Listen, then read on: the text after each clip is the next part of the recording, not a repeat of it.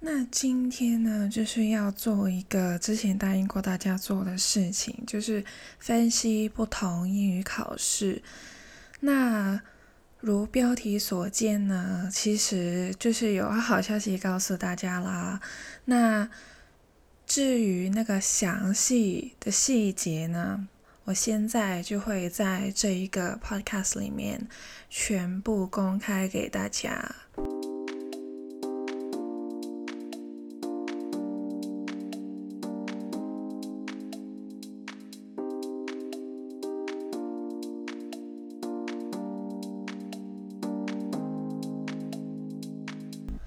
今天的主角呢，就是 TOEIC 或者是多义托业。那配角呢就有两个，第一个是 IELTS 雅思，第二个是 TOEFL 托福。小小的知识点，IELTS 呢是英国的考试，那 TOEFL 跟 TOEIC 都是美国的考试。那很多人会称。TOEFL 是 TOEIC 的哥哥，但是其实 TOEFL 我自己觉得应该是弟弟吧。虽然比较多人想要考 TOEFL，因为是主要是学生党会想要考，因为主要是升学的。但是 TOEIC 呢是还蛮多人会考的，不同年龄层都会考，因为它是呃。可以用作在职场上的，所以我觉得 TOEIC 那那个年龄层考试考生的年龄层会比较广一点，TOEFL 的考生年龄层好像主要是学生，所以对，反正他们就是兄弟，他们都是美国那边的考试，相对于 IELTS 来说，他们的用字会有一点。不一样。那好，之后的环节呢，就是要讲一下最近我为什么会选择自愿去考 TOEIC，然后我最后怎么了？那整个过程我都会很细节的告诉大家。之后呢，我就会跟大家分享一下他们三者对我而言有什么区别，还有帮助了我什么。那我是考完校内的考试之后，我才去考虑要不要考 TOEIC。我学校是没有要求我去考 TOEIC 的。我知道，呃，好像是台湾啊，或者是呃日本、韩国那边的大学会要求学生考，但是反正香港是没有，或者是。一个字都没有提过要考 TOEIC 的那种感觉，可能我身边的人也不知道什么叫 TOEIC，这是很正常的一件事情，因为真的没有人会，呃，去尝试了解它的存在。那当初我考虑考不考的时候呢，我就立马去了解一下那个考试的内容。考试内容我觉得是非常的对，呃，新进职场的人来说是非常有用的。它主要是考你在职场会用到的英语，你跟客户或者是跟呃顾客或者是跟老板那些互动，书信或者是 email 的来往。你要怎样去啊用字啊，或者是用句？它除了考单词以外，也会考一些句子，就是很多元的。我自己觉得，而且文法它也有包，然后阅读理解。去理解别人给你的书信，或者是海报啊，或者是广告等等，其实非常的多元，非常的丰富，而且它不再是停留在一个学习的阶段，因为我们学生时期所学的英语，可能就是一些篇章的阅读理解，但是这个考试主要的是我们在职场上会遇到的一些篇章。比如说是广告词啊，或者是产品的介绍，或者是一些呃单子，你买东西会收到的单子，或者是你作为一个卖家，你给买家发的单子，这些都是非常重要的，而且在学生时期非常少接触到的东西。那有了这个初步的了解之后呢，就是我稍微的看了一下一些官方提供的模拟题之后呢，我了解到他考的内容，我就自己给自己一个冷静期，就好好思考一下这个，无论是金钱、时间，还有一些呃。我能否胜任这个考试之类的？我有没有时间？其实时间是肯定有的，因为我已经毕业了。那我就还是冷静的去思考了好几天。之后我就看了报名的日期，呃，最接近考试的日期是六月。我记得我五月多的时候看的，然后每个月都会有一场考试，所以我那个时候就放手一搏，就选择了考六月的考试。本来其实有考虑过要不要七月，就是让自己多一点的呃备考时间，但是还是不想拖延太久，所以就选择了六月的。那我考的时候，我是在香港考嘛，然后呃，价钱大概在七百多港币，七百多元港币，然后我就报完之后冷静了一下，我就觉得嗯，是时候要准备材料了。我是报完我才想到要准备材料。那除了官方的。呃，一些练习之外，我就没有买官方的。其实，我就上网去搜一下别人用什么，我就尝试一下买回来。然后看了好几个呃分享之后呢，我就买了一套卷子，买了一套卷子，它有八份卷子在里面。所以我可以练习八次，我就只练习了这八次而已。那我其实买了之后还要等嘛？那等的这一段时期我在干嘛呢？我就上 YouTube，我一搜发现超级多的 YouTubers 在讲头尾，然后呃，主要都是一些台湾的 YouTubers，因为通常都是台湾的 YouTubers 会。做这种事情，因为他们的大学需要，香港的真的是非常少，几乎没有，所以我就一直跟一些台湾的 YouTubers 学习。当时其实自己通常考试的时候都不会去仔细的看那些啊规则，因为我之前考过那么多试，我以为都差不多，但是没想到透过有一个点。真的，我看了惊讶，就是一个规则，真的让我惊讶了。我真的还蛮受不了的。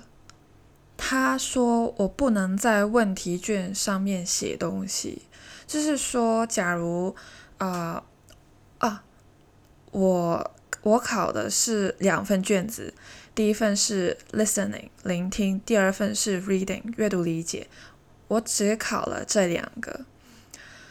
然后呢，他是不能让我在我的问题卷上面记录任何的标记，underline 什么的完全不行。就是你的笔不能碰到他的问题卷，你只能够在你的答题卷上面写东西。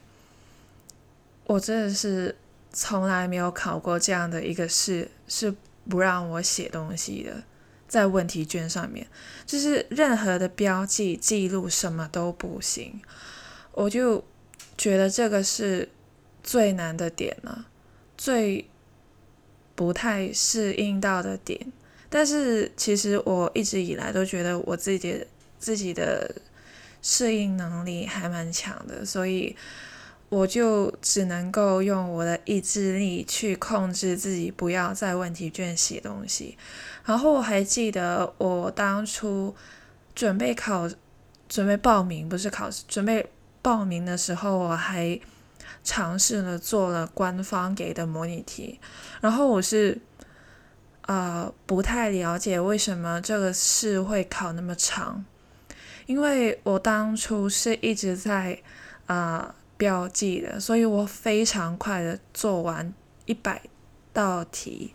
那这里我再补充一下，TOEIC 呢，呃，你可以分两种卷子，第一种就是跟我一样选择考聆听跟阅读，第二种。卷子呢，就是考写作跟口语，那我就不考写作跟口语了，因为我在 TOEFL 跟 IELTS 都考过，所以我就尝试了在 TOEIC 选择阅读跟 listening，就是聆听这两份卷子。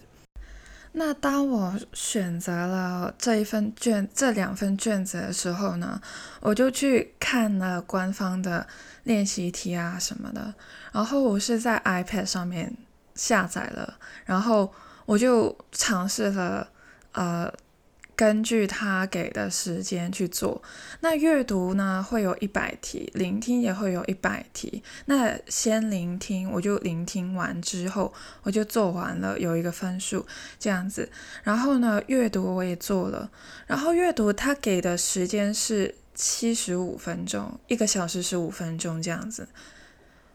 我做完之后，我剩下五十二分钟。我就想说，为什么这个考试这么长？原来他是不让我标记任何的东西，所以你需要的时间其实是会拖长了。当时我不知道，我一直在乱画我的题目，然后我当时就很无知，以为这个考试很简单。没有，这个考试没有很简单。所以那个时候，我以为自己可以，但是还是有一定的难度的。对，那我知道了之后呢，我就还特意的去翻阅那个手册，去看一下是否真的有这个规则存在。因为真的看完那些 YouTubers 讲的话之后，我真的是颠覆了我自己的想象。好，没关系，不报也报了，对吧？所以还是坚持了去考了。那在等待我的呃练习教材备考材料的时候呢，我就一直在翻阅不同的 YouTubers 去学习他们的呃技巧啊，或者是看一下他们整个背试过程。然后这个考试呢。其实我觉得，嗯，有点特别，因为它的证书的颜色呢是依据你的分数去改变的，呃，但 IELTS 跟 TOEFL 也没有这个情况，所以这是还蛮特别的一个点。那每一个证书它都有自己特定的分数范围。那个时候我就还蛮常看到不同的 YouTubers，他们都会集中在某一个范围内去啊提供教学。我有看过绿色的、蓝色的、金色的。那金色就是最高等级的证书了，其次就是蓝色。那个时候我自己觉得，嗯，自己应该给自己一个目标。哪个颜色比较好呢？那个时候就非常想要金色，因为金色感觉就啊还蛮重分量的哈。然后我钱都花出去了，我还不拿个金色回来干嘛？也有这种不同的想法。那再往负面的去想，我就觉得。蓝色可能我的能力只能够到达蓝色，毕竟我准备的时间其实又没有很多。我的材料都还没来耶，我的考试已经在后面正在挥手，等着我过去迎接死期的那种感觉。那个时候就在纠结，应该定的目标在蓝色还是金色。那整个考试九百九十分满分，刚刚也说过了，有两份的卷子，每一份卷子呢就是占分四百九十五，所以加起来呢就是九百九十分。那各一百题，所以是蛮公平的。但是时间上面呢，reading 就是阅读卷子会多一点时间，但是没有什么太大的差别。那终于熬到我的战友们，我的备考材料到了之后呢，我就立马看一下他们究竟是什么样子的。那这里要分享一个小小的。练习刷题技巧，我只会讲这一个，因为我之前也说过，我不会详细的教大家如何刷题，但是有一些自己的个人心得，还是会呃讲一下，分享一下。就是我是从 IELTS 那边学过来的，因为考试的时间有限，还有。啊，会有连续考的这种情况出现。你在家里，或者是你在图书馆上，我我不知道你们在哪里备考，反正你备考的时间一定要跟你在考场上，呃，所经历的过程是一样的。怎么说呢？就是假如你在 TOEIC 上面你是考聆听跟阅读的。你在家里首先要练习，就是要先做聆听的卷子，之后连接着紧接着一定要做阅读的卷子，不要今天做完阅读，明天再做聆听，不要这样子，按照那个考试的顺序去做，每一次。都要一整套流程下来，让自己去熟悉那一整套流程，不要断，千万不要。那我当初考 IELTS 的时候呢，因为它是四份卷子嘛，啊，首先是聆听，然后阅读，然后就是写作。我之前练习一直把他们三个分开。然后我就觉得自己完蛋了。我考了之后，我才发现我的体力，再到第二份卷子的一半，我就觉得好像我体力已经不太足够了，我已经不太能够去好好的 focus。所以我在头尾的练习上面。无论我多累，我都要硬撑着，因为只是一个练习的过程。假如我在练习的时候我撑不过去，我真的考出一个不好的成绩，但也是我在练习的过程，而不是我在场上的过程。所以很好，我就收到那。八套的卷子之后呢，我就一直一直坚持着，我要先做完 listening，紧接着厕所都不能去的情况下，立马做 reading，然后我就一直这样子度过了八套的卷子。每一次我做完都非常累，你累还要去。看自己错了什么，然后立马去订正，整个过程真的是非常消耗体力。那这里给大家一个准备的小技巧，就是你在家里去复习的时候，你桌上的东西也是要跟你在考试那边一样的，什么铅笔啊、橡皮什么的都要一样，然后。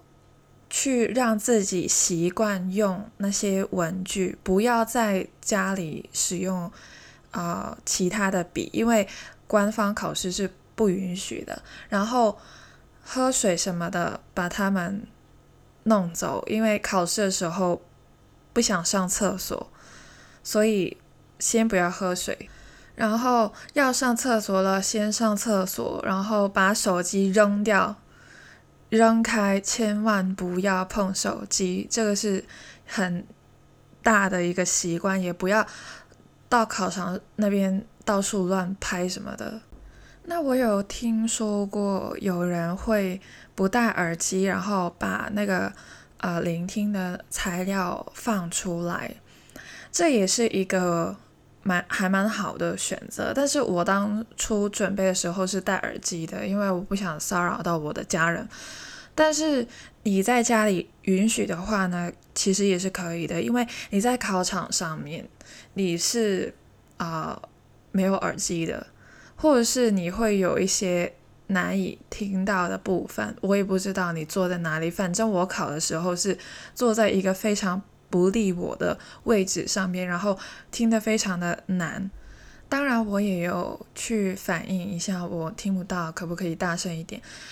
那会就是反正现实就是会有很多的不同状况出现。你在家里能够预习到的、能够准备到的，都可以去尝试一下。那记得啊，这个考试呢是不能够在。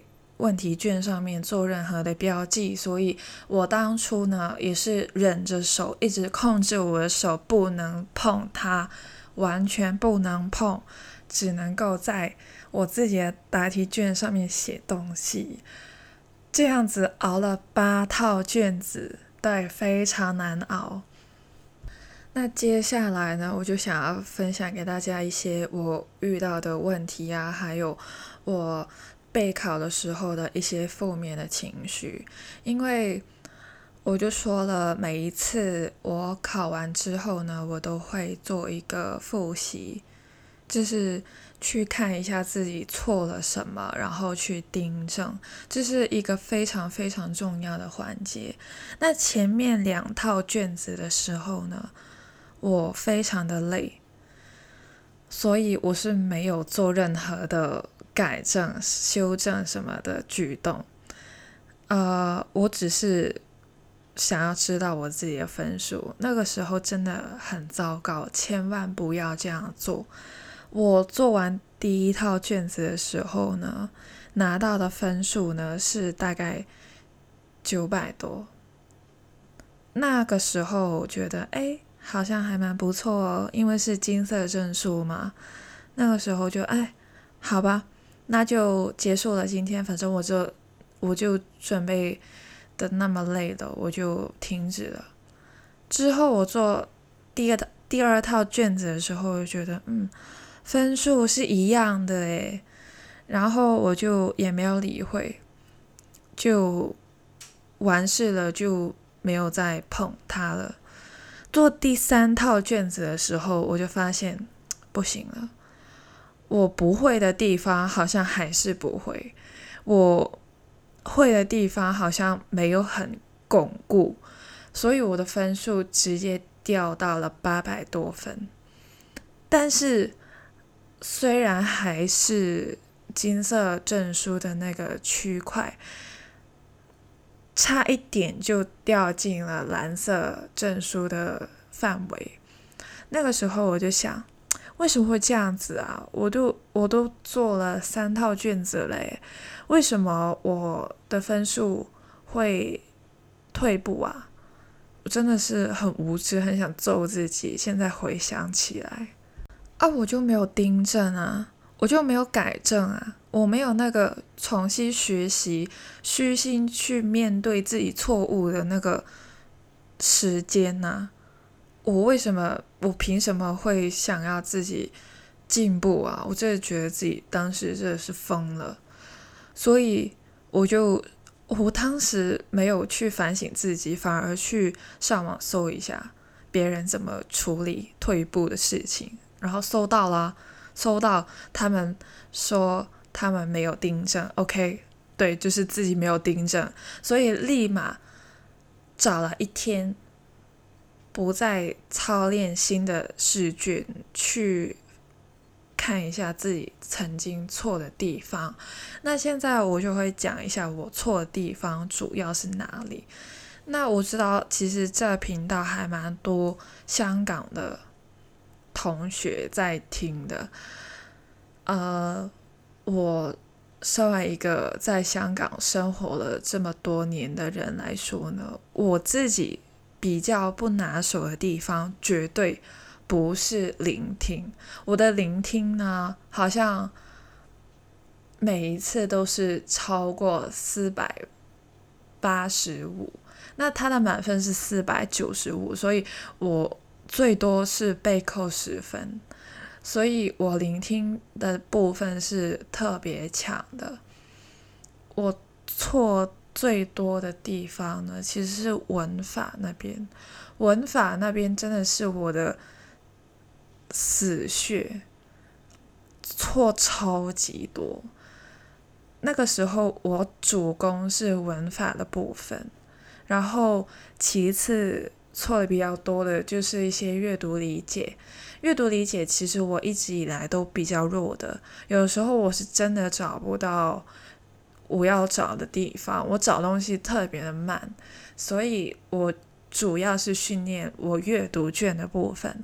但是我刚刚也说了，我的聆听也不是满分，所以我为了想要。夺取一个满分的分数，去拯救、拉高一下我阅读会失去的分数，我必须也要公平的对待我的聆听卷子，所以这是我的一个学习方法，去提高我分数的一个方式，知道自己哪里不足，也知道自己哪里。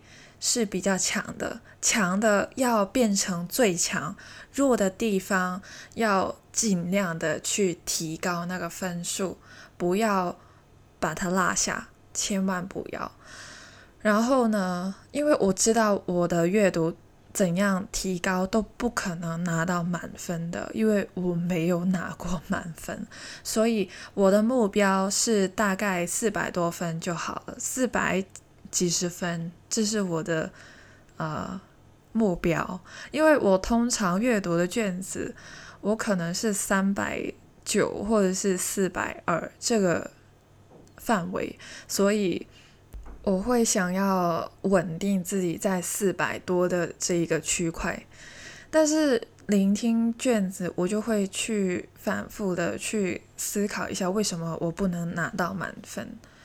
我对这两份卷子会有不同的态度，还有不同的订正手法或者是复习方式。然后之后就讲一下我之后还是遇到的问题。那我会复习，复习完之后我会整理一份属于自己的笔记。但是你要知道的是，呃，考试。它下一次出现的东西不一定是你之前改正过的东西，你就会有新的东西出现，会有新的不会的东西出现，所以那个时候就会有负面的情绪带来。我的分数有一段时间一直处于一个八百多分的状态，就是在金色证书的边沿，快要到蓝色证书。那边就是一直退步，或者是一直游来游去，没有要突破九百分的感觉，所以那个时候是很沮丧的，不知道要怎么办，还蛮好笑的。其实当初我还安慰过自己说，其实蓝色也很好看啊，对不对？不一定要金色啊。呃，它又不是真金或者是纯金，对不对？反正它又不是金子，它只是一个颜色，就是安慰自己，好像就是安慰自己，什么体重只是一个数字一样的 那种方式。那其实没有用，老实讲，真的是没有用。那个时候，整个目标已经是金色的证书了。所以，如何安慰自己也没用。那要达到金色证书，我必须要有八百六十分以上。那个时候，我做了八套卷子，我最差的成绩是八百七十分，很好，在很多人的眼中都很好，但是对我而言，我就觉得这有点危险，因为我在家里复习的，在一个比较舒适的环境。但是到了考场上面，我不知道会发生什么状况，所以这个分数是危险的。那我在家里最高分的一次呢是九百二十分，对，就是比较稳定的一个金色证书分数。就是这个分数，假如出现在我真实的成绩表上面，也是一个非常非常可观的了。那我也希望我会有这分数，但是毕竟他的满分是九百九啊，九百二感觉好像还差了，还蛮多的，就有七十分的进步空间，所以就在想如何的提升自己。接下来呢，我就想跟大家分享一下我是如何从负面情绪中调整心态，这是一个很重要的环节。呃，当初我看 YouTube 上面的教学，就像追剧一样，就一直疯狂的看，看到自己真的是累了才停，然后也一直复习自己的笔记，这很重要，不要做完笔记然后不看，或者是不要抄袭什么的。就是一直抄写是没有用的，你一定要去写出一份属于自己的笔记。然后不看笔记的话呢，就是你不会再去复习你自己做的笔记呢，那其实就是在浪费时间、浪费纸笔墨、浪费地球资源。那我在。啊，其他的卷子，剩下的练习卷中也会看到自己曾经弱的部分。那当初做到接近尾声的时候呢，已经有方法去反击，然后拿下分数。同样，我的聆听部分呢，已经可以达到一个。满分的水平，虽然表面上哦好像还不错哦，但是其实我自己还有蛮多的顾虑。毕竟这个卷子其实不是官方的题，跟官方的有出入是肯定的事。还有我的心理准备也会有的，就是可能会有意外发生，不敢松懈。虽然我是比起一开始的我是有进步了，不瞒你说，其实我考试之前已经坐在那个卷子面前的的时候，我还在安慰自己，蓝色很美，蓝色证书还不赖。其实我确实挺喜欢蓝色的啦，假如是蓝色的话，我可能应该也能接受。其实到了考场之后，我发现真的跟以前考 IELTS 跟 TOEFL 是很不一样的。以前看到的年龄层，其实呃跟自己其实不会差太远。那反观 TOEIC，无论是年龄层还是国籍，完全是不一样的。我看到有。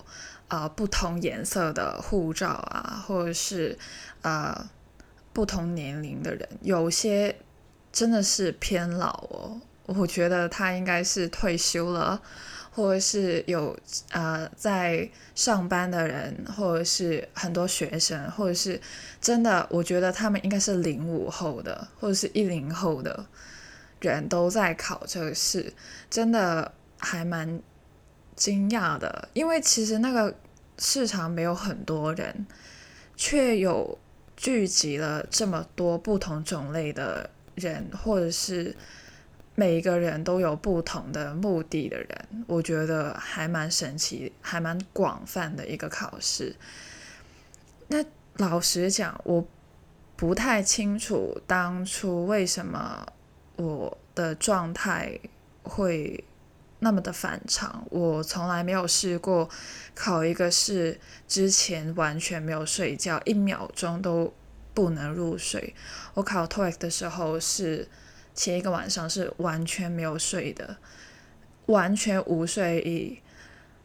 但我就更害怕，因为我不知道会不会当我要考试的时候，突然间非常的累，所以我就补充非常多的能量，吃了很多的糖啊什么的，就不敢喝水，因为我我不想上厕所。所以我考完之后呢，是整个人完全无力的，就超级累，很想睡。然后当天的晚上，我是超级早就已经在床上准备睡觉了，就大概九点多，就老人家的生活的那种感觉。那我考过很多的英文考试，其实除了雅思、托福、多译以外呢，我从小就是。考过蛮多的，我不知道你们有没有听过叫 PET 的考试，就是也是英文的。然后呃，其实除了这些主要英文以外的公开试，其他的公开试我也有考过很多，就是一直从小到大都是被考试影响的一个人。但是啊，主要我还是用我们的主角 Toy。跟我们两个配角雅思跟托福去做一个比较。那雅思呢，IELTS 大家呃可能都知道，它有分两个考试，就是 General and Academic。Academic 主要是学术类的，就是考大学的时候或者是大学毕业，很多人都会考。然后 General 是好像是主要呃给人去呃。移民嘛，但是我当初也考了，就是啊，听说会比较简单一点，但其实它也没有很简单的，我觉得，就是因为它的卷子可能真的是相较而言会调低了那个水平，但是你要拿到更高的分数才能够拿到一个好的成绩，那这些详细的就不说，留给自己去查阅，但是啊。我想说的是，TOEIC 是我考过嗯这么多英语考试中，我觉得最有用的，就是对不是学生党的你有用。假如你今天已经是在职场上面打滚了很多年的人，然后你想要去提升自己的英语能力，这是一个非常好的选择。或者是你准备进入职场，然后你觉得你的呃英语能力需要一个呃标准去定义你，TOEIC 是一个非常好的选择啊！这里真的没有广告，我没有跟 TOEIC 有任何的关系，但是真的，当我考完之后，我真的觉得这个考试是有用的，而不是像其他呃比较学术类的 IELTS 或者是 TOEFL 一样。考完那两个之后，我的感想就是，我终于脱离苦海了。但是我考完 TOEIC 之后，我反而觉得，哇，这个考试真的很有用诶，真的，我觉得训练了我很多东西，就是我往后的日子肯定能用到。但是真的，雅思什么的，就说雅思的聆听好了。它有一个部分，通常都是第三个部分，它会可能是一个学生跟一个老师的对话，是讲述可能问一下他的报告或者是论文应该写什么的内容，然后或者是两个同学要准备一份报告，然后他们再呃聊一下他们该做什么，这些其实那个还蛮。局限了某个场景，但是你说 TOEIC 的话就完全不一样，它包含的层面是非常广的，可能是一些广告公司，可能是一些艺术型的公司，可能是两个不同的呃。公司完全性质不同的，但是他们会有一些联系，他们会有一些来往。你要知道他们来往是为了什么的目的，其实真的是非常的有用。相对于其他的考试，那托福老师讲真的很变态。我觉得这个考试真的是有点变态的。虽然它跟 TOEIC 是有关系的，但是不得不说它真的蛮变态的。就是它的呃聆听还是讲聆听好了。他的聆听部分呢，我当初是用电脑考的。他的录音播完之后，我才能够看题目。虽然你可以做笔记，但是你根本就呃，你你可以预计一下他会问你什么，但是我就觉得为什么你不不把题目都给我看了？我就觉得这个是未知的恐惧，很可怕，也很变态。平常的考试基本上不会遇到这种状况，所以就这也是一个很好的经验啦。但是我不想要第二次，真的，托福跟雅思我也不想要再考了。那。托我觉得再考的必要可能没有太大，所以我也有跟其他人说，就是身边的朋友说，可能这是我最后一次考英文的考试了。每个人的生长环境还有面对的、接受的读书制度也是不一样的。我在香港的话，其实不算是厉害的。我说英文，虽然我是大学毕业，但是相对于真正的学霸，我是。完完全全一个学弱，我的学习能力不高，速度也不快。但是我感恩的是，我从小到大都会有接触英文的途径，我自己也喜欢英文，所以才会有今天的成果。那每个人追求的东西其实都不一样，所以尽力吧。我其实也一直努力准备在向往的东西的方向前进。那也有人可能会有疑问，就说，呃，为什么那么的不公平啊？我在台湾读大学，我一定要考 TOEIC 我才能毕业，哎，你们香港都不需要，对，就是那么的不公平。